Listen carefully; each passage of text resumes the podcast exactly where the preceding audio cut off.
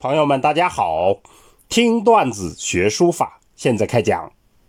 上次我们讲了曾国藩论书的段子，皆出于乾坤二卦。今天我们要讲王树《汉末指南》里面的段子：善学书者，善学书者，意思就是善于学书的人。好，我们先来串讲一下原文。善学书者，起初不必多费楚墨。善于学书的人，开始的时候不用多费纸和墨，但取古人之书，熟视之。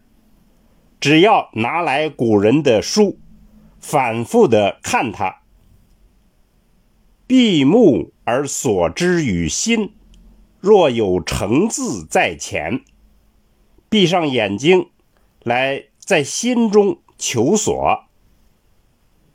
如果有成形的字在眼前出现，然后举笔而追之，然后就拿起笔来追摹它，使得其一二，即得其四五。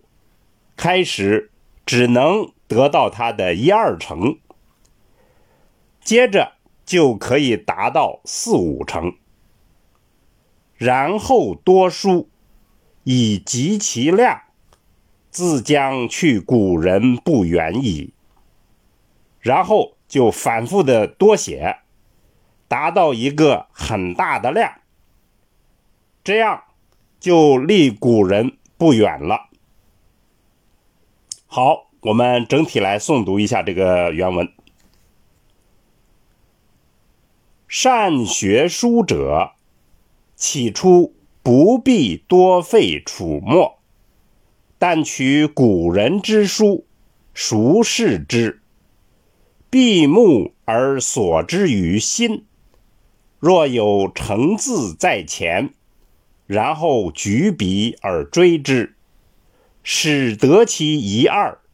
既得其四五，然后多书，以极其量，自将去古人不远矣。好，下来我们做一个解析。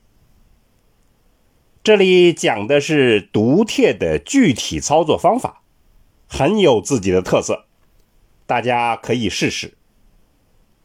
王树的意思是在动笔临摹之前。要大量的用自己的这种方法来读帖，这样做不光是省了纸和墨，还有独特的收效。王树的做法是拿来古人的帖，仔细看，反复看，直看到闭上眼睛之后，帖上的字在眼前形成了影像。这种影像。比起临帖时候看到的字，往往更有整体感，所以也更能显示出字的神韵。然后拿起笔来追摹自己眼前呈现的这种影像，写出字的整体。往往开始的时候只能追摹到一二成，继续练习就可以达到四五成，然后大量的练习。直到写出来的字和原帖基本一致，我们不妨把这种临帖方法叫做影像临法。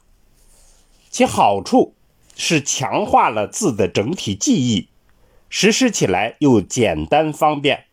您可以带上一本自己喜欢的帖，随时随地练习这种影像临法，在不知不觉中。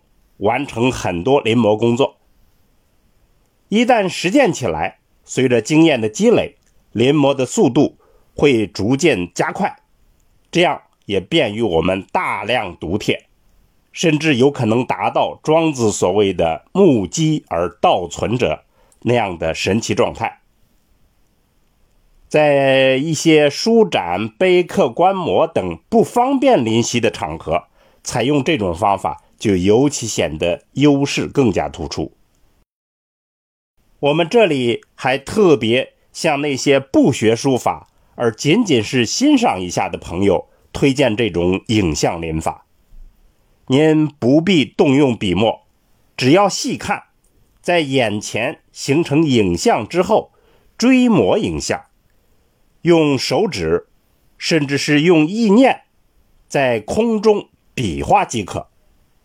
这样做方便您对古人的书法之美有一个快捷而又深刻的体会。顺便说一句，学习书法对于当代人来讲，意义可能不同于古人，更重要的是学习书法所代表的文化，学习书法中间的儒释道思想，学习正宗的传统艺术。而所谓写一手好字，可能占的比重会越来越小，这是很正常的。我们欢迎更多朋友们这样来理解书法学习。所以，我们今天段子的结论就是：学习书法价值非常宽泛而又重大，学习方法也不必那么死板。古人的经验本就各不相同，条条大道通罗马。愿大家快乐学习，广泛受益。听段子学书法，我们下次再见。